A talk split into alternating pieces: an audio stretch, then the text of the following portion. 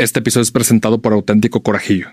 Si eres como yo, seguramente te encanta disfrutar de un carajillo que esté listo para tomar.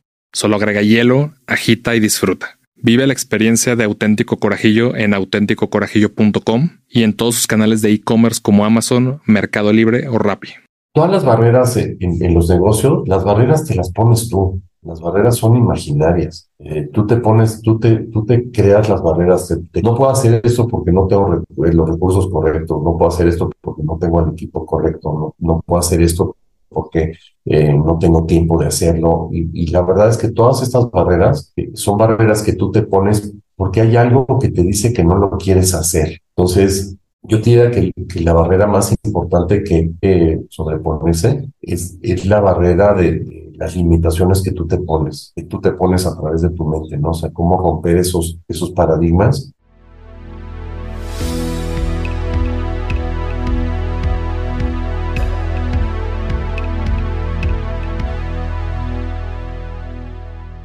Bienvenidos a Progresivo Podcast, una comunidad de éxito donde entrevistaremos a personas destacadas por su mentalidad de grandeza.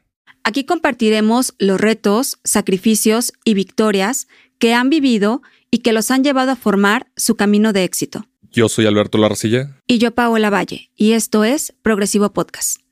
Hoy tenemos como invitado Jim Toule, ingeniero mecánico con maestrías en ingeniería mecánica y administración de empresas. Fue director de marketing para Apple México y es socio director de Softec, empresa dedicada a la investigación del sector inmobiliario, enfocado en segmentos habitacional, comercial y turístico. Además es fundador de varias empresas en el sector inmobiliario y alta de tecnología como Hipoteca Su Casita y Max Zone en México. También ha coordinado diplomados sobre negocios inmobiliarios impartidos por la Universidad Iberoamericana y es profesor de Mercadotecnia Inmobiliaria en el ITAM desde el 96 y en la Universidad Anáhuac desde el 92. Hoy hablaremos de innovación disruptiva, mercado inmobiliario, cómo reconocer oportunidades en una industria. Bienvenidos a un nuevo episodio de Progresivo Podcast. Nos acompaña como siempre Paola Valle. ¿Cómo estás, Paola? Hola, muy bien, muchas gracias. Muy emocionada por el invitado que tenemos el día de hoy. Oye, un invitado increíble, nos tardamos un par de meses en poder concretar. Jim Taule, ¿cómo estás, amigo? Hola, ¿cómo estás? Este, Paola, ¿cómo estás, Alberto? Qué gusto de verlos. Gracias por invitarme a platicar con, con ustedes y con su, su público. Oye, Jim, pues muchas gracias por aceptar la invitación. La realidad es que pues, yo te conocí, como te comenté, ¿no? Cuando te conocí en persona, desde un par de años atrás, cuando me meto al, sector inmobiliario y hablan, pues, oye, de Softec, de Gin, de todo lo que están haciendo en investigación de mercado, una referencia, pero me tocó conocerte en persona hasta la conferencia que diste en Mazatlán sobre el desarrollo inmobiliario, sobre la actualidad de Mazatlán. Eh, te quisiera preguntar inicialmente, ¿cómo empiezas a conectar como este involucramiento al sector inmobiliario, pero sobre todo a la tecnología? ¿Cómo nace este amor a la tecnología? Pues mira, lo que pasa es que yo em, estudié ingeniería mecánica, em, hice un programa combinado de ingeniería de una de carrera de ingeniería mecánica, una maestría en ingeniería mecánica y una maestría en administración de empresas. Y em, en Estados Unidos, en, en, la Universidad de Cornell. Y yo siempre tenía la idea, o sea, salí de México con la idea de regresar a México para tratar de aportar algo positivo a mi país. Entonces, cuando regreso a México, eh, empiezo a buscar trabajo y me, contrato con Apple. Apple estaba montando su subsidiaria mexicana eh, empiezo a trabajar en Apple y en, poco tiempo me hicieron director de mercadotecnia. Yo era el director de el, director más joven de una multinacional en México. Tenía yo 25 años y estaba pues, a segundo nivel, ¿no? O debajo del director general. Apple decide eh, retirarse del mercado mexicano y por casualidad habíamos contratado a Softec, una empresa de, que habían fundado cuatro personas em, en 1980 para que nos hiciera un estudio del mercado de microcomputadoras. Y entonces me hice muy amigo de uno de los fundadores de Manuel Campos y de Sandor Valde. Em, y Manuel eh, mantenía la operación de la empresa dándole asesoría al área hipotecaria de Panamex. Y entonces, cuando Apple se va de México, Manuel me dice, oye, tengo unos clientes que quieren poner una hipotecaria. Y entonces le dije, bueno, pues felicidades, ¿no? o yo de hipotecas no sé absolutamente nada, yo sé de tecnología, de computadoras, de lanzar productos al mercado. Este, el último gran proyecto que yo hice en Apple fue el lanzamiento de la Macintosh en México. Este, y entonces em, me dice, sí, pero tú sabes, por tus responsabilidades como director de mercadotecnia, tú sabes hacer planes de negocios, sabes hacer planeación estratégica, sabes hacer flujos para empresas, y yo sé el tema hipotecario, ¿por qué no hacemos juntos este proyecto con, con este grupo que quiere hacer este hipotecario? dije, bueno, pues ahora va. Entonces eh, me uní al, grupo de socios que eventualmente constituyó eh, Hipotecaria Su Casita, eh, Hipotecaria Su Casita desde que la conceptualizamos llegó a ser el octavo banco más grande de México. Desafortunadamente, este, en la crisis financiera del, 2008-2009, la, la, pandemia y la crisis financiera, pues la verdad es que la empresa no, no sobrevivió. Pero en el camino, este, eh, pues la verdad es que tardó mucho tiempo hacer la hipotecaria y eh, uno de nuestros socios, que había sido el director hipotecario de Banamex, José Manuel Agudo, eh, lo invitaban a comer, a desayunar y a cenar, ¿no? Y yo le decía, oye, pues de hambre no nos vamos a morir. Pero este, necesitamos, se me está acabando el dinero para la gasolina del coche, ¿no? Entonces tenemos que encontrar una manera de ordenar este conocimiento que tienes para que podamos este, dar un mejor servicio a la gente y empezamos a hacer estudios para, para proyectos inmobiliarios. Y en uno de esos, un cliente eh, nos invita a una reunión que tenía él como inversionista, que lo estaban invitando a invertir en un proyecto de hacer 200 departamentos de un millón de dólares en 1989. Un millón de dólares en 1989 es el equivalente ahorita como a dos millones y medio de dólares. Los 200 departamentos de esos en la Ciudad de México, pues es un proyecto gigantesco, ¿no? Y entonces la Junta fue Va a estar padrísimo. Y nosotros, oye, no hay mercado. Pero es que ustedes son los negativos. Es que no hace mucho sentido. Esta zona no es para eso. No, que mira que ustedes son los negativos. Y saliendo de la junta, le dijimos a, a, nuestro cliente, oye, danos chance de hacerte un levantamiento de qué ha pasado en la zona. Y entonces nos dice, bueno, pues ahora le va. Entonces, el producto promedio que se vendía en esa zona era de 50 mil dólares, no de un millón. Y entonces le enseñó eso a un gran amigo de él, don Francisco Alcalá, que era el director general adjunto de Banamex. Y Francisco le dice, nos dice, oye, ¿pueden hacer esto para toda la Ciudad de México? Sí, claro. ¿Hoy pueden hacerlo para Monterrey? Sí, claro, porque el banco, Banamex, empezaba a dar créditos de construcción. Y entonces, eh, estaban preocupados de que terminada la obra no se, no se vendieran las casas. Entonces, el chiste de nuestra base de datos era hacer, así como el banco hace una supervisión de obra, nosotros hacíamos una especie de supervisión de ventas. Y entonces nos dimos cuenta que si no hacíamos esto de manera recurrente, la información se perdía. Y entonces empezamos a levantar la información trimestralmente primero en 33 plazas, ahorita ya vamos en 45. Eh, de 89 a la fecha, hemos levantado información de alrededor de 50 mil proyectos inmobiliarios en el país, que incluyen alrededor de 18 millones de viviendas, que son la mitad de las viviendas habitadas de México. Em, y entonces, pues de alguna manera fuimos una de las primeras PropTechs del mundo. Oye, Gina, a mí me llama mucho la atención si tú sabías algo de bienes raíces antes de involucrarte con Softec, cuando, como, como mencionas, ¿no? Pues lo tuyo eran las computadoras, los lanzamientos de productos más hacia la tecnología. ¿Tú sabías ya algo de bienes raíces? Realmente no, bueno, sabía algo que había yo, un par, poquitas cosas que había estudiado en, este, en la escuela, este, tasas de capitalización, este, eh, retornos sobre inversión, este, apalancamiento, esas cosas, pues de manera como más teórica, ¿no? Pero eh, directamente el, conocimiento del mercado, no tenía la más remota idea. ¿No fue un, un tema como, como que te hayas confrontado a ti mismo de dedicarte a un mercado tan diferente. Te lo comento porque, por ejemplo, cuando yo decidí salirme de una industria, ¿no? Por, por buscar como otro camino, para mí de repente me vi como, eh, como envuelta en una cajita de no sé hacer otra cosa, ¿sabes? Y, y tenía dos opciones. Una, seguir con la competencia o irme a algo totalmente diferente y empezar desde cero. Y me acuerdo que fue un choque súper fuerte para mí el estar tomando esa decisión. ¿Tú sentiste algo similar o, simplemente te aventaste y dijiste, a ver, tengo el conocimiento, una cosa más, nada más lo estudio y listo? Fíjate que, mira, lo que, lo que sucede es que cuando salí de Apple, también fundé una empresa que eh, se llama Grupo Tecnológico Internacional y esta empresa, GTI, lo que hacía era un distribuidor de computadoras. Y entonces al mismo tiempo que estábamos desarrollando el tema, el tema de la consultoría eh, inmobiliaria eh, y la consultoría bancaria hipotecaria, eh, estaba yo, tenía yo mi empresa de, de, este, comercialización de, productos de alta tecnología.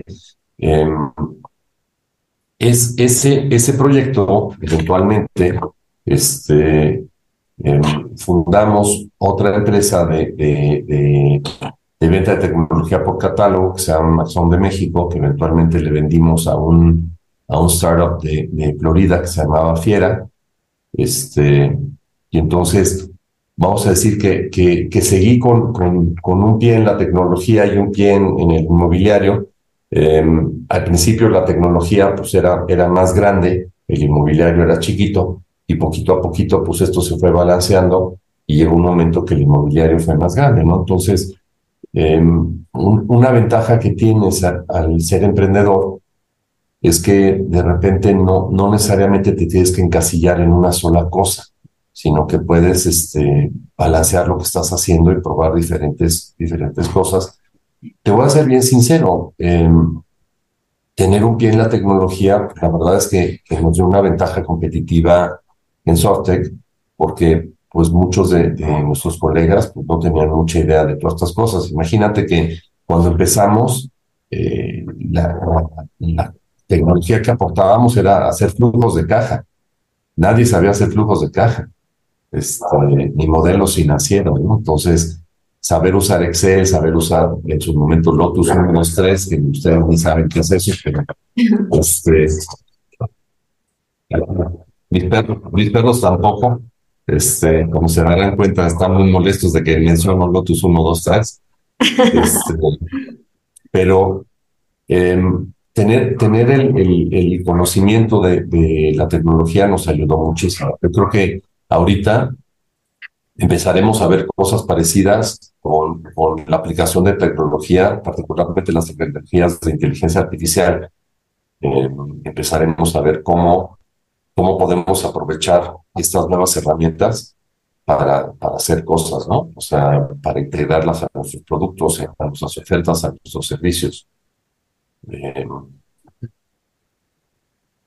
¿Y, ¿Y, cómo has visto esta, esta evolución de la mercadotecnia? Tú siendo uno de los pioneros en su momento con Apple y, hoy en día pues, en el sector inmobiliario, pero ¿cómo has visto esta evolución de la tecnología en cuanto al sector tecnológico?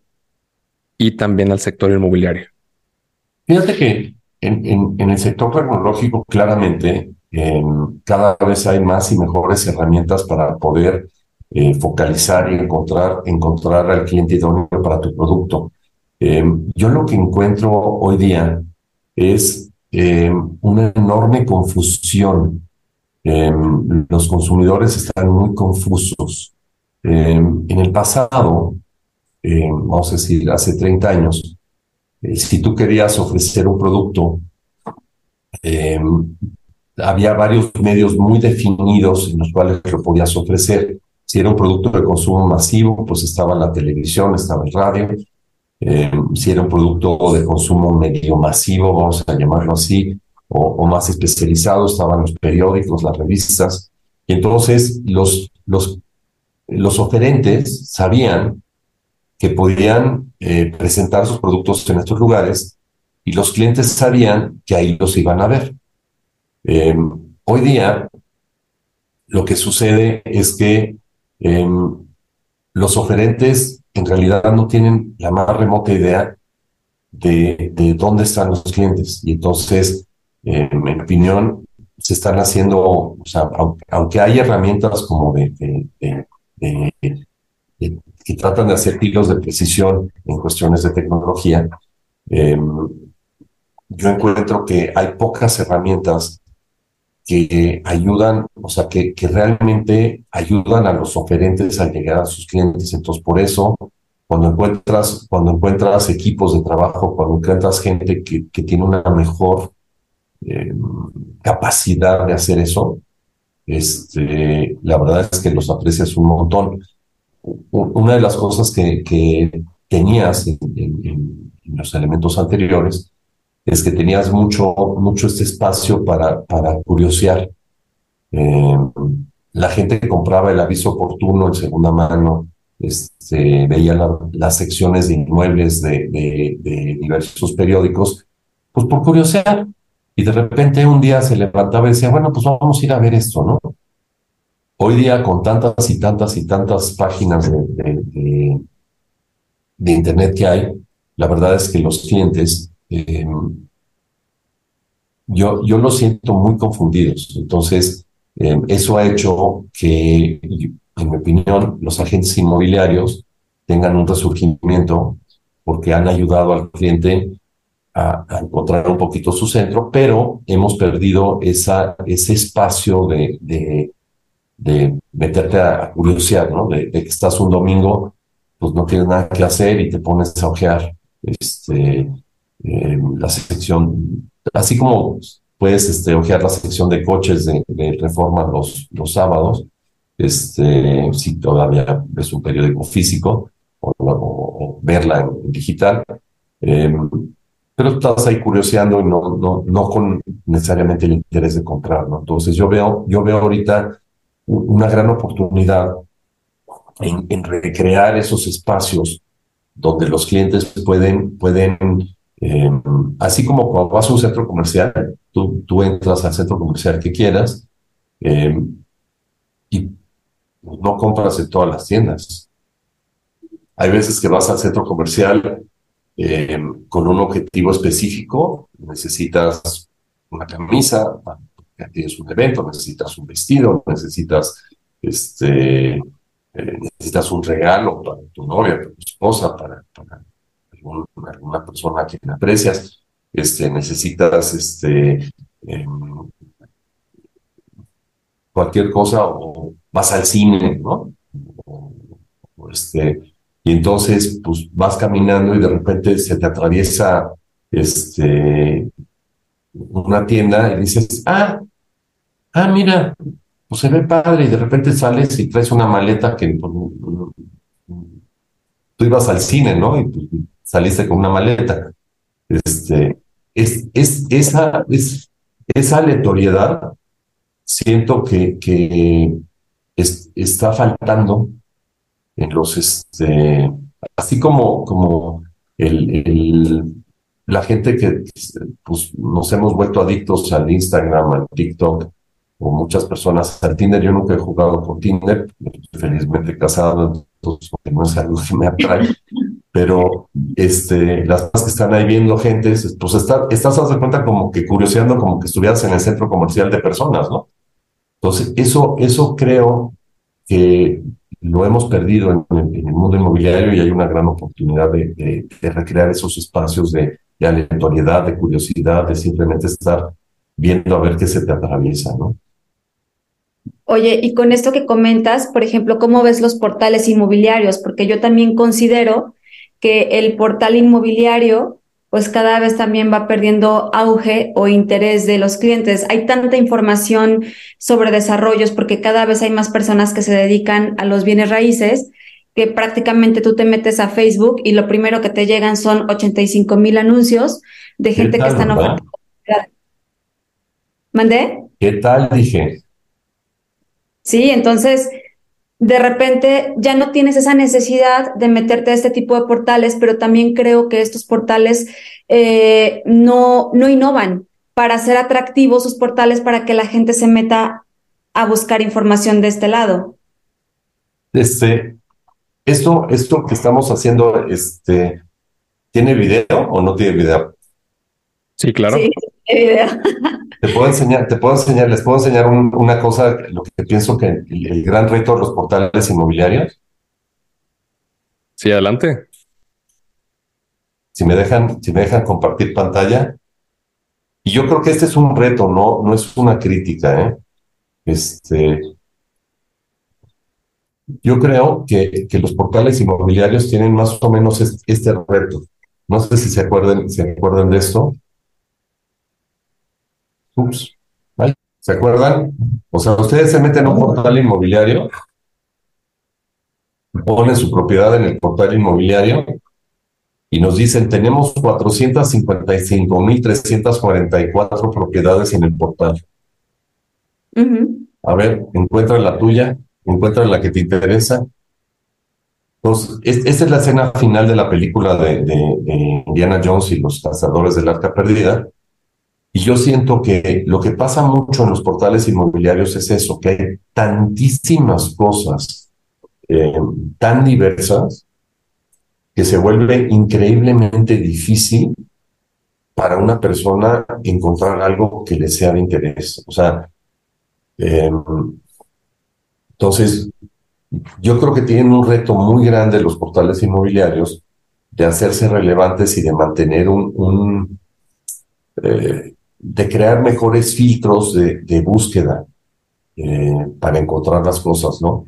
Em, estaba yo leyendo recientemente, por ejemplo, eh, que la gente cuando se mete a Amazon, por ejemplo, la gente no se mete a Amazon a, curios- a curiosar, poca gente curiosea en Amazon.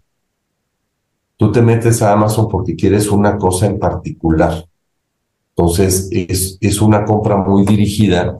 Entonces, eso, eso, eso pierde la, la, parte espontánea de, de descubrir algo que, que, no sabías que, que querías o algo que te gustaba más, pues, o sea, una de las cosas que sucede cuando, particularmente cuando vas a comprarte una casa o, estás buscando un inmueble de algún tipo, es que tú, sales pensando que quieres una cosa y después de, después de, de-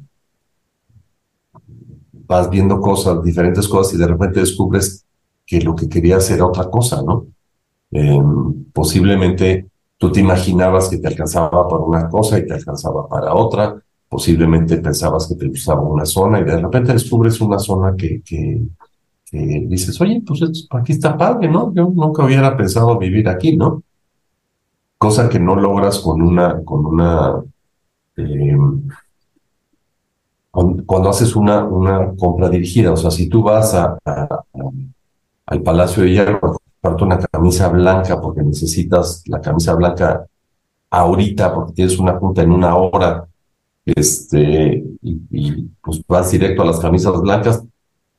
Si sabes tu talla, la agarras, si no sabes tu talla, te la pruebas y pues te sales lo más rápido que puedas para, para ir a tu junta, ¿no? No, no, no, no consumirse otras cosas en el Palacio de Hierro, ¿no? Y así es como, como están funcionando, en mi opinión, tanto los portales, Amazon, otras cosas. Por eso Amazon está haciendo tiendas físicas, ¿no? Se están dando cuenta que este, el súper, o sea, tú vas al súper y pues fíjate todas las chácharas que hay en la caja, ¿no? O sea, tú estás, en, tú estás en, llegas a la caja y sales con 50, 100, 200 pesos más de chicles, de un chocolatito que se te antojó, un refresco, lo que tú quieras.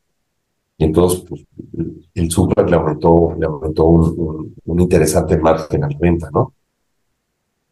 Yo, yo veo un reto en, este, en los portales de poder lograr eso. No sé ustedes, ¿ustedes cómo la ven? Pues fíjate que esto no solo, no solo veo que pasen los portales, al final de cuentas estamos hablando de esta innovación de, del marketing, de la mercadotecnia, en bienes raíces, en la tecnología, pero al final pues esto viene de una ola que de hecho la llama Google micromomentos. Sí, el hecho de que haya una sobresaturación de publicidad, de comunicación de las marcas por querer llamar la atención y que muchos de los incentivos de compra pues vengan de los dispositivos móviles no se vuelve una carnicería en cuanto a los espacios publicitarios, las palabras clave y, y, en la parte de contenido orgánico como lo es TikTok o ahora Reels, pues buscan en lo, en lo orgánico, este, en, en algo que no parezca publicidad, realmente poder jalar tu atención y es una de las innovaciones más importantes en, en la forma en la que consumimos. Y fíjate, yo, yo encuentro, yo hablo, hablo de mi experiencia, pero yo, mi, mi experiencia en, este, cuando me meto a YouTube o, a, Instagram o, alguna de estas cosas, siempre me salen los mismos anuncios. Pues que no se dieron cuenta que ya no compré esa cosa. O sea, recientemente han estado saliendo anuncios de un super aparato que inventó un capitán del ejército de Estados Unidos, que, que esas de cuenta como, una, como un bicho que te pones en la panza para que, este, que simula hacer 245 mil abdominales en 15 segundos, ¿no? Eso es lo que quieres comprar. y, y, luego hay otro que, que sale y, está haciendo así como una plancha así sobre el piso y dice, mira, ve lo que estoy haciendo. Estoy haciendo una plancha mal. Y no me critiques porque traigo unos shorts azules. Pues está bien, pero ¿y luego? O sea, ese anuncio lo he visto 400 veces y pues 400 veces no le he comprado su producto, ¿no? y, y pues saltar anuncios, ¿no? Entonces, este, yo sí creo que, que, digo, también el otro día, eh, cuando estaba todo el tema de, de Trump, de em, eh, Cambridge Analytica, estaban, estaban, este, ¿cómo se llama? Eh, se suponía que, que, había una herramienta que sacaba quién eras de tu perfil y te decía todas tus cosas. Yo me metía a la herramienta y decía que yo era una mujer divorciada que vivía en Estados Unidos. Entonces dije, perfecto, ya, no me, tiene, no me van a molestar. O sea, no me tengo que preocupar de, de, porque si me hubieran dicho, no, pues es usted un profesionista de tal y cual cosa y vive en México, ya hace esto y ya hace el otro, y tiene un coche fulanito de tal, que era lo que decían que podían hacer, este, pues sí me hubiera preocupado, ¿no? Pero estaba tan, tan, tan, tan mal mi perfil, este, que, que dije, bueno, no tengo de qué preocuparme de que estos locos, este, si, si vienen por mí, van a ir a Iowa y pues ahí no vivo, ¿no? Sí, de hecho hay un reto importante, ¿no? O sea, hay, un reto importante, como dice Paola, en la especialización, la mejora de anuncios, porque ya hay inteligencia artificial que puede definir nuestros gustos, preferencias, afinidades, pero todavía hay un reto con esta sobresaturación, donde antes, cuando nace Google Ads y donde se empieza a especializar la plataforma, por ejemplo, eh, o también pasa con la, con la parte de Facebook Ads, pues poco a poco con el tiempo te vas dando cuenta que el poner menos intereses, menos comportamientos, especializar menos ciertos detalles de, las segmentaciones o de los anuncios, pues te da más efectividad. Entonces es esta carrera en cuanto a la parte de marketing y en este caso ya tú focalizado casi enteramente en el tema inmobiliario, es una carrera importante donde es una industria que no ha evolucionado como debería de contra otras industrias eh, similares o industrias que, que son muy, muy bien remuneradas y es un reto importante. ¿Tú, tú cómo llevas tu parte de, especialista en investigación de mercado, especialista en marketing, ya también en tu carrera y en tu inicio dando clases, por ejemplo, en la NAWAC?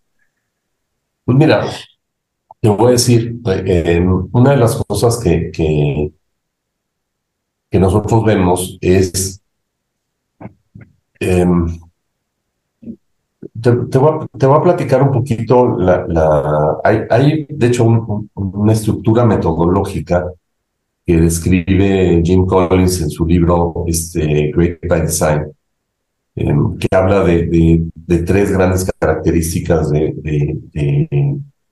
de las empresas que son, este, vamos a decir que sistemáticamente son buenas. La primera es una disciplina fanática, o sea, hacer algo que te levantas y haces diario.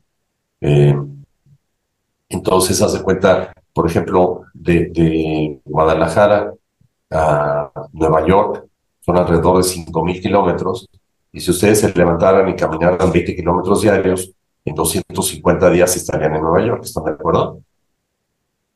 Pero, Paola, te tendrías, tendrías que caminar 20 kilómetros si está lloviendo, si hace frío, si hace calor, si tienes ampollas, si ayer te fuiste de fiesta, si 20 kilómetros diarios, una disciplina fanática, ¿no? Entonces, eh, eso, nuestra disciplina fanática, pues es buscar proyectos inmobiliarios y ver cuál es su comportamiento. ¿no? La segunda parte que describe Jim Collins es lo que llama paranoia productiva. La paranoia productiva es tener siempre un plan B. Eh, ¿Qué pasa si? ¿Qué pasa si esto no pasa? ¿Qué pasa si no pasa esto? Los cuales el plan B. Eh, un ejemplo maravilloso de esto, bueno, no maravilloso, porque fue trágico lo que sucedió, eh, si alguno de ustedes ha visto, ha visto la proyección del IMAX desde el Everest, desde hasta arriba del Everest. Hay una, hay una película del IMAX de, arriba del Everest súper bonita. Bueno, el cuate que hizo eso, lo filmó. Él, estaba listo para filmar el mismo día que hubo una terrible tragedia en los ochentas, donde murieron un montón de personas tratando de subir el Everest porque les pegó una tormenta eh, inesperada. Y entonces la gente le dijo, oye, ¿y por qué tú no estabas allá arriba cuando pegó la tormenta? Dice, porque de repente veo en la mañana muchísima gente que está llegando para subir a, la montaña. Em, veo que hay, un, hay algo de riesgo con el clima y entonces como yo tenía más, había yo planeado de que como iba a hacer lo del IMAX, en vez de contratar, cuando tú vas a subir el Everest, me dicen, yo nunca he subido el Everest, cuando vas a subir el Everest, tú contratas una semana, ¿no? O una ventana de tiempo, de tal a tal fecha. Y si no pudiste subir, pues ya te amolaste. O sea, si, se pudo, se pudo, si no se pudo, no se pudo. Entonces este cuate lo que hizo es que, como sabía que estaba haciendo de IMAX, contrató ocho, ocho ventanas. Entonces dice, yo me fui porque podía, porque sabía que si no lo hacía hoy, pues podía yo regresar otro día. Y entonces dije, mejor regreso otro día donde las cosas se vean más, más. Entonces tenía el plan B. ¿Cuál es el plan B? Y luego lo que tienes es lo que se llama la, la creatividad empírica. Y la creatividad empírica es aprender de tus clientes. Entonces, fíjate, este producto, el iPhone, la gente dice que en Apple no, no se hacen estudios de mercado. Naranjas, yo fui director de marketing, sí hacíamos estudios de mercado. Pero la manera como se hacen estudios de mercado no es eh, salir a preguntar a la gente a la calle, oiga, usted si quisiera una computadora, ¿cómo quisiera que fuera? Oiga, usted si quisiera un departamento en, en, este, en Zapopan, ¿cómo quisiera que fuera? No, eso no sirve para nada para, ese tipo de productos. O sea, si, tú vas y preguntas a la gente acerca de, de vida, de, Coca-Cola o de, o de aguas o de productos de consumo masivo, esto sí sirve, pero para productos donde uno, la gente no se imagina cómo son las cosas, o dos, muy poquitas de las personas compran la cosa, tienes que hacer una tienes que hacerlo de una manera diferente. Entonces el iPhone, fíjate, se inventa el MP3 en, a principios de los 90. Entonces todo el mundo empieza a tener eh, archivos de música en su computadora. Luego, eh, un chavo en Apple pues dice, oye, esto es un desastre, ya es una base de datos para tener su música ordenada. Esa base de datos se llamaba iTunes. La vendían en 25 dólares. Yo tenía mi distribuidor de computadoras, vendíamos ese producto en 25 dólares. Luego, Steve Jobs va a una feria de computación y descubre unos disquitos duros chiquititos en China y dice, oye, ¿qué pasaría si este software que, vendemos en 25 dólares se lo pongo a este disco duro y hago una computadora que solo corre un programa, el programa de iTunes?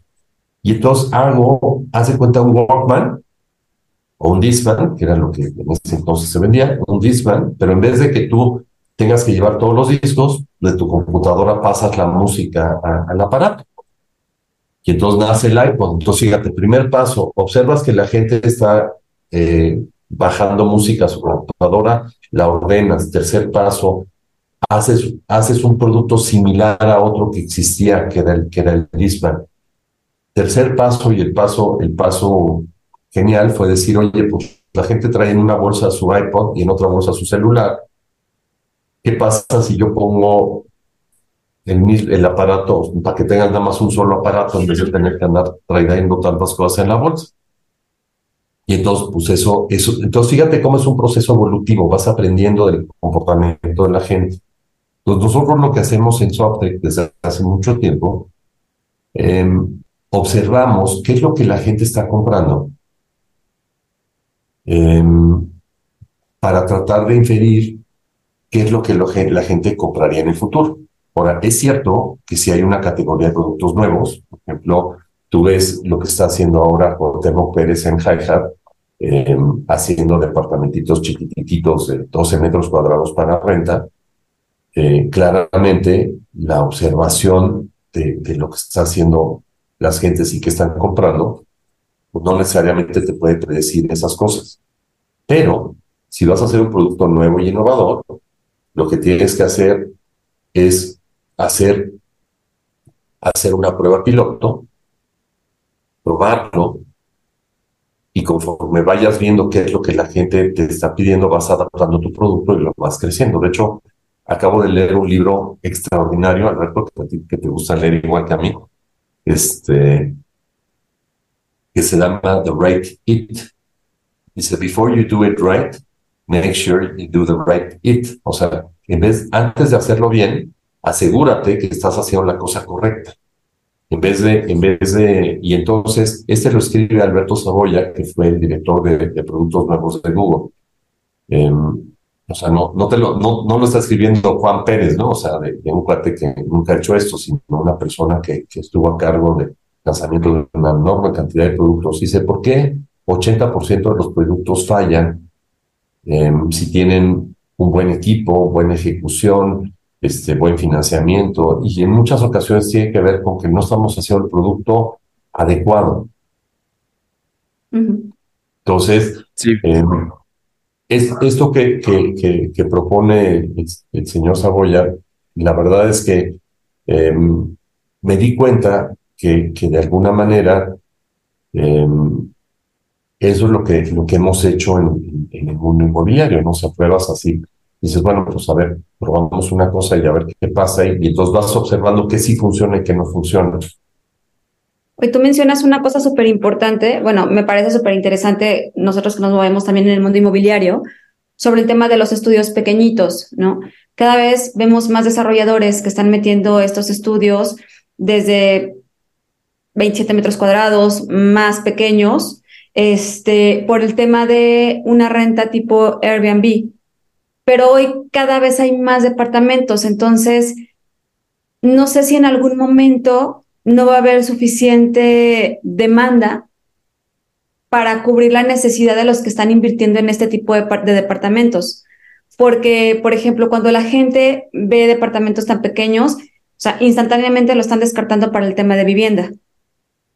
Si no, van más a un tema de inversión, pero dicen, ¿en qué momento nos vamos a saturar de tanto producto de inversión que ya no va a haber negocio para todos los inversionistas?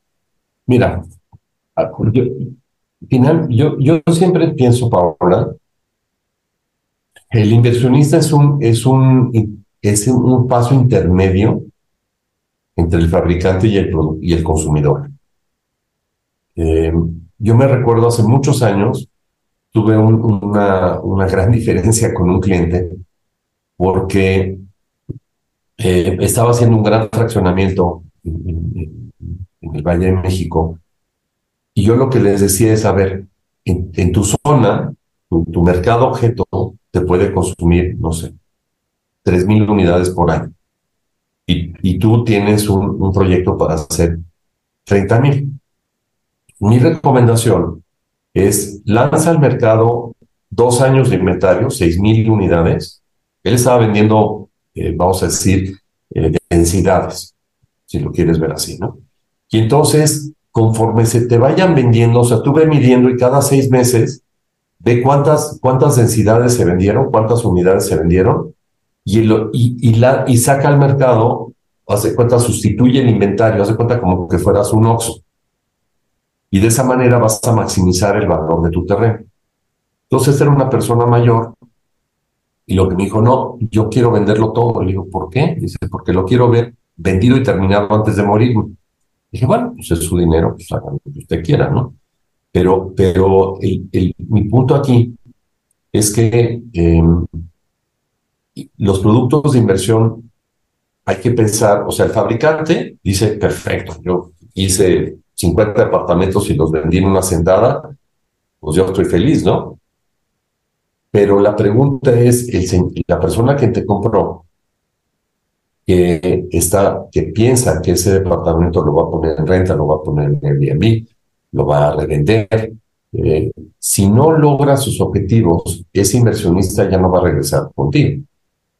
Entonces, si tú estás, si, si tú le vendiste a un inversionista que quiere revender, como sucedió en la Ciudad de México entre 2014 y 2018 y, entre 2003 y 2007, que ya se nos olvidan luego los ciclos, y entre 92 y 94, este, si tú compras ese producto para reventa y no lo puedes revender con un beneficio, pues entonces ese inversionista ya no va a regresar para volverte a comprar más cosas, ¿no? Entonces, como inversionista, lo que tienes que ver es realmente la profundidad de los mercados. Em, por ejemplo, si tú quieres comprar una cosa para, para invertir en, para ponerlo en Airbnb, pues yo siempre le recomiendo, y de hecho hemos estado usando con nuestros clientes la herramienta esta de AirDNA, que te dice la, la, la tarifa y la ocupación en los diferentes lugares. Y entonces tú puedes ver hay lugares donde ha aumentado la oferta y la ocupación ha bajado. Entonces eso dice, esos mercados se están saturando. Hay, hay lugares donde ha subido la oferta y la ocupación es estable. Entonces dices, ah, estos son lugares donde todavía, todavía hay demanda. Pero un, un tema importante es que hay que hacer la tarea. Este, si vas a ser inversionista en algo, hay que hacer la tarea. O sea, hace años me platicaba un amigo eh, estaba platicando con, con, un, con, un, amigo, un amigo este, español, y dijo, no, yo fui a México y me fue muy mal. Este, dijo, y dijo, bueno, ¿por qué no? Pues es que me, llegué y me asocié con un cuate y tal. ¿Y ese cuate quién era? No, pues uno que conocí en el avión. Dije, pues, oye, pues, pues, pues haz tu tarea, ¿no? O sea, este, te cayó bien en el avión. Y te vas a casar. Le diste cinco. Como cuando te vas a casar con alguien, ¿no? ¿Perdón? sí. Es como cuando te vas a casar con alguien, haces la tarea.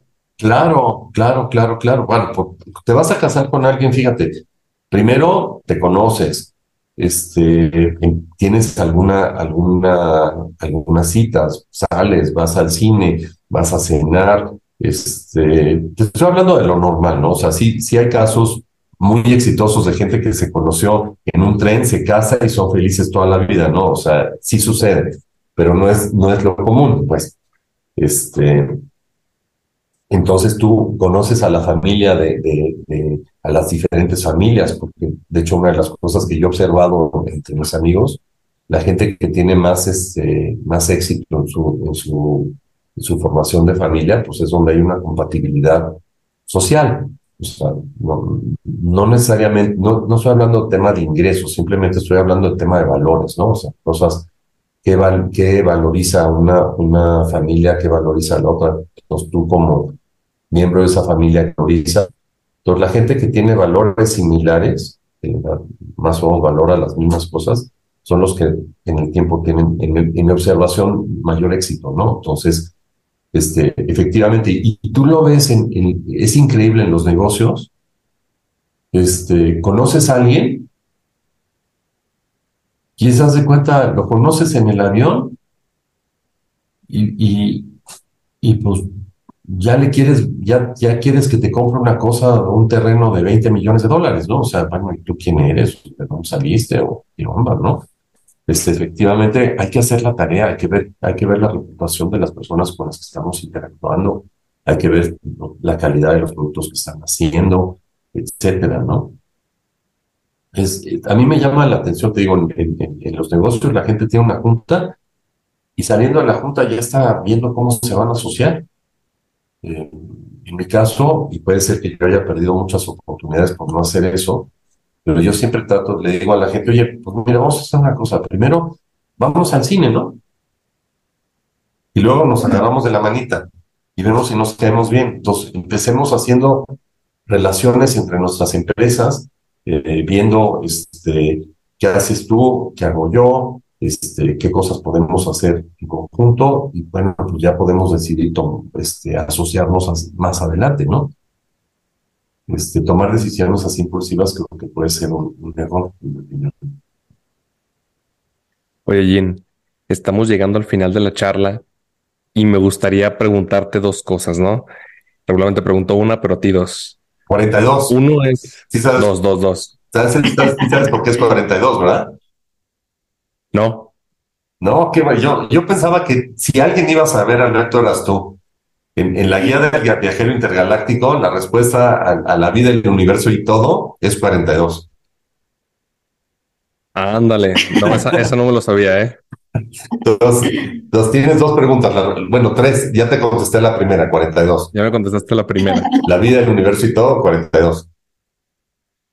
Oye, amigo, la primera es, tú viajas bastante. Sí, o sea, de hecho te, he topado dos veces y fue en dos estados totalmente diferentes. Sí, ¿cómo gestionas el trabajo? O sea, que no te has detenido y, y yo te veo con esa energía que hasta yo quisiera tener, este, para hacer negocios, para ir, para venir. Esa es una. Y la otra que probablemente viene complementada, por eso las uno, es en toda esta trayectoria que, que nuestra perspectiva es bastante interesante, es bastante importante ¿cuáles han sido las barreras o la, barrera más complicada que has tenido que atravesar para convertirte en quien eres hoy? Pues mira, te voy a decir una cosa. Yo voy de un lado al otro del tingo al tango, a serte bien sincero, para, porque pues, nuestra misión es, es ayudar a nuestros clientes a tomar buenas decisiones utilizando el conocimiento. Entonces, yo siempre ando, ando para arriba y para abajo tratando de, así como el maratón, que no avance la ignorancia, eso es lo que yo estoy haciendo. Estoy compitiendo contra la ignorancia. Este, porque pues si no contestas bien, te acuerdas en el maratón, pues la, ignorancia avanzaba tres kilómetros, ¿no? Y entonces lo, peor que te podía pasar en ese juego era que pues, le ganara la ignorancia a todos, a ti y a todos tus amigos, ¿no? Entonces, eh, y, te digo, la verdad es que te alimenta mucho eh, cuando ayudas a alguien a tomar una buena decisión, entonces pues ahí sigues haciéndolo, ¿no? Em, yo te diría que, qué barrera, qué barrera pude, haber tenido. La verdad es que todas las barreras en, los negocios, las barreras te las pones tú. Las barreras son imaginarias. Eh, tú te pones, tú te, tú te creas las barreras, te, creas barreras de que no puedo hacer esto porque no tengo eh, los recursos correctos, no puedo hacer esto porque no tengo el equipo correcto, no, no puedo hacer esto porque eh, no tengo tiempo de hacerlo. Y, la verdad es que todas estas barreras son barreras que tú te pones porque hay algo que te dice que no lo quieres hacer. Entonces, yo diría que, que la barrera más importante que, que, hay, que, que hay que sobreponerse es, es la barrera de, de, las limitaciones que tú te pones. Las limitaciones, es las limitaciones que, que, tú te pones a través de tu mente, ¿no? O sea, cómo romper esos, esos, esos paradigmas. Eh, hace muchos años, eh, me platica la historia una cinta que leí de, de Chopra que le preguntaban al Maharishi Mahesh Yogi que hizo centro de meditación en un lugar en Estados Unidos en medio de la nada, ¿no? Y necesitaba 40 millones de dólares y le dijeron, oiga, maestro, ¿y de dónde va a salir el dinero? Dice, de donde esté. Eh, porque para los buenos proyectos el, el, dinero llega.